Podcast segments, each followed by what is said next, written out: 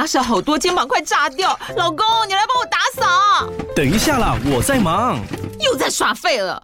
我忙着找虎标红色万金油，帮你缓解肌肉酸痛啦。这瓶百年口碑，天然草本配方，含有温感肉桂，按摩更有效。剩下的家事交给我。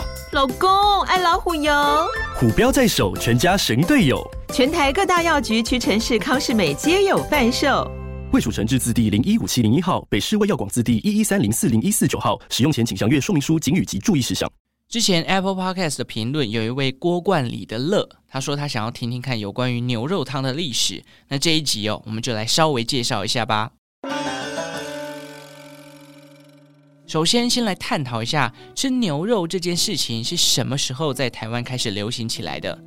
在荷兰人来台湾之前啊，其实，在台湾岛上几乎没有什么牛只的记录，是后来开发农耕，荷兰人呢从澎湖啊、漳州、印度等地区引进了黄牛，发展出后来的像是水稻、蔗糖等作物。那等到这些作物成熟之后啊，荷兰人也展开了进出口的贸易，一方面将稻米、呃蔗糖啊、鹿皮等等卖给日本跟中国。那另一方面呢，也引进了豌豆、番茄等作物来进行种植。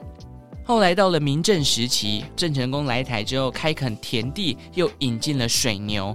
那我们都知道，在传统汉人的社会当中，其实是以农立国的哦，所以呢，牛只是农耕的帮手。加上在清朝时期哦，其实《大清律令》里面有明文规定啊，就是如果你私自宰杀自己的牛只或马匹的话，必须要涨一百哦，所以打一百下屁股真的超级痛的，所以不要说是看到牛肉了，你要看到有人杀牛这件事情也都很困难哦。不过规则毕竟是要拿来打破的哈、虽然官方是规定不能私自宰杀牛只嘛，但百姓当时生活很困顿啊，加上牛只老了没有力气耕田，或者说有急需用钱的情况下，一头牛上面拥有的价值又很多，包含像是牛角。牛皮、牛油到牛肉都是可以换成钱财的这个东西嘛。加上民间也有不少屠夫是会去宰牛，然后拿这些东西去贩卖的。因此啊，有一些农夫他虽然万般不舍，不想把自己的这个耕田的好伙伴给卖掉，但在生活贫困之下，还是忍痛把牛只卖给了屠夫。那屠夫处理完牛只之后，就会把这些原料拿去卖钱。所以一方面为了生活，一方面又是携手合作的好伙伴。这两股力量啊，其实就在当时的汉人社会中相互拉扯，因此也有很多的传闻说什么牛是有灵性的啊，或者是你把它牵去市场要卖掉的时候，牛就会流下眼泪，或者说吃牛肉会衰一辈子等等，目的都是希望大家不要忘本，不可以为了利益而牺牲了自己一起打拼的伙伴。可是其实台湾社会到了日治时期开始，这样的观念呢就慢慢产生了转变。台湾也从原本的农业为主，开始渐渐出现了工业化转型的状况。台湾人开始吃牛肉，大致可以从日治时期开始说起。先说一下日本人哦，其实传统日本人呢，也是受到汉人文化的影响，早期也是对于吃牛肉有相关的顾虑的。但就在经历明治维新之后，他们的行为模式也慢慢西化了，吃牛肉这件事情逐渐被他们给接受。到后来啊，因为日本人统治台湾嘛，慢慢就扭转了台湾岛上不吃牛肉的习俗。那有一位日本专门研究当时台湾社会的专家，他叫做池田敏雄，他有创立的一个刊物叫做《民俗台湾》，里面就有提到，早期台湾人不忍心屠宰牛只的行为，在他的观察之下，已经慢慢的消失了。而吃牛肉的饮食文化，在当时呢，台湾人也慢慢可以接受了。那到了日本战败投降之后，国民政府来台，由于基础设施哦在战争中受到了严重的破坏，因此牛只耕作的需求又慢慢回升了。不过吃牛的文化并没有消失哦，所以在当时的时代背景之下，同时有负责耕作水田的水牛，也有逐渐成为肉品的黄牛。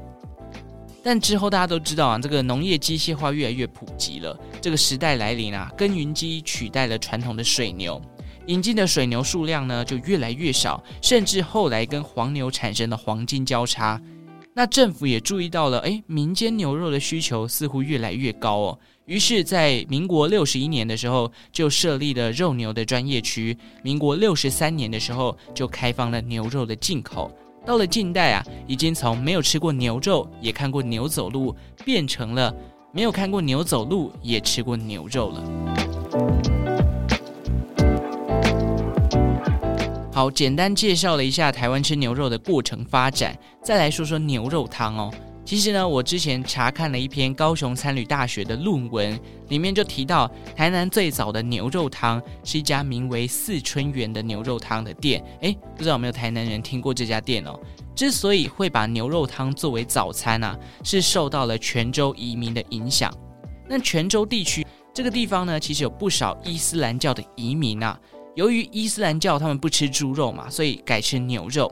加上台南靠近港口的地区，早期呢，为了要补充一整天的体力，可能会需要摄取大量的蛋白质，所以才延伸出了牛肉汤配卤肉饭的吃法。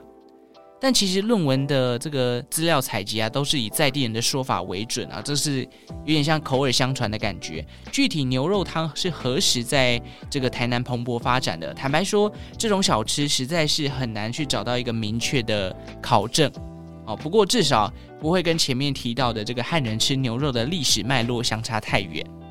当然啦，除了喝牛肉汤之外，台湾还有牛肉面嘛，口味大概就分成红烧跟清炖两大宗。据说我们常听到的这个川味红烧牛肉面啊，看名字可能大家会以为，诶，这应该是来自四川嘛，啊，但其实这个川味牛肉面啊是台湾人发明的。为什么？哦，主要是由这个外省人啊，因为怀念家乡味，而将辣豆瓣啊，而一些川味的香料加入汤水里面去熬煮，形成了咸香带着辣味的川味牛肉面。另外，牛肉面店还会看见一种叫做兰州牛肉面，大家应该有听过吧？兰州位在中国甘肃省一带哦。这种牛肉面呢，据说厉害的在于它的面条，而且兰州牛肉面也可以算是中国牛肉面的一个发源地。那在煮兰州牛肉面的时候呢，通常还要符合一清二白三绿四红五黄的风格。什么意思呢？哦，一清啊代表汤头要清，清炖的概念；二白呢，则是要加入白萝卜；三绿就是蒜苗跟青葱啦；四红就是要加一点辣椒，让它整个汤看起来有点红红的；五黄呢，则是面条要油亮。但说实话哦，清炖跟红烧口味，我还是比较喜欢红烧。就是我比较喜欢这个汤有颜色的感觉，我就觉得清炖的汤看起来都没有什么味道，然后可能牛骚味会稍微重一点，这是我个人的口味喜好啦。当然，清炖跟红烧各有各的爱好者嘛。但不管怎么样，台湾牛肉面简单讲，就是外省老兵因为思念而转化出来的一道料理。随着生活越来越进步呢，牛肉面的品质啊，也就是越来越讲究了。从这个熬汤的材料啊、制面的手艺啊，到牛肉部位的选择等等，台湾之前有一则新闻哦，就是出现了牛肉面店的爱马仕，一碗牛肉面要价一万元。如果是我，我是不会买了。好了，牛肉面、牛肉汤，这些都是外国人来台湾上网做功课，很常看到必吃必点的食物。几百年前，大家可以想象吗？台湾这座岛上哦，可是不太吃牛的，可见产业结构的转变以及统治文化对于饮食的影响有多大了。当然，我身边还是有一些人一出生就不吃牛，可能受到家庭因素的影响。台湾的饮食文化相当多元，也造就了我们的美食特色。如果现在有一位外国朋友要来到台湾，你会推荐他一定要尝一尝台湾的哪一道料理呢？如果是我，我应该会选择。请他吃豆花了，这个夏天吃豆花比较消暑嘛。好了，这集到这边哦。喜欢周报时光机的听众，记得订阅这个频道。欢迎在资讯栏下方填写表单，告诉我你听完这一集的心得哦。五星好评送出来，把节目分享出去。最后，感谢正在收听的你，为我创造了一次历史的收听记录。我们就下次再见喽，拜拜。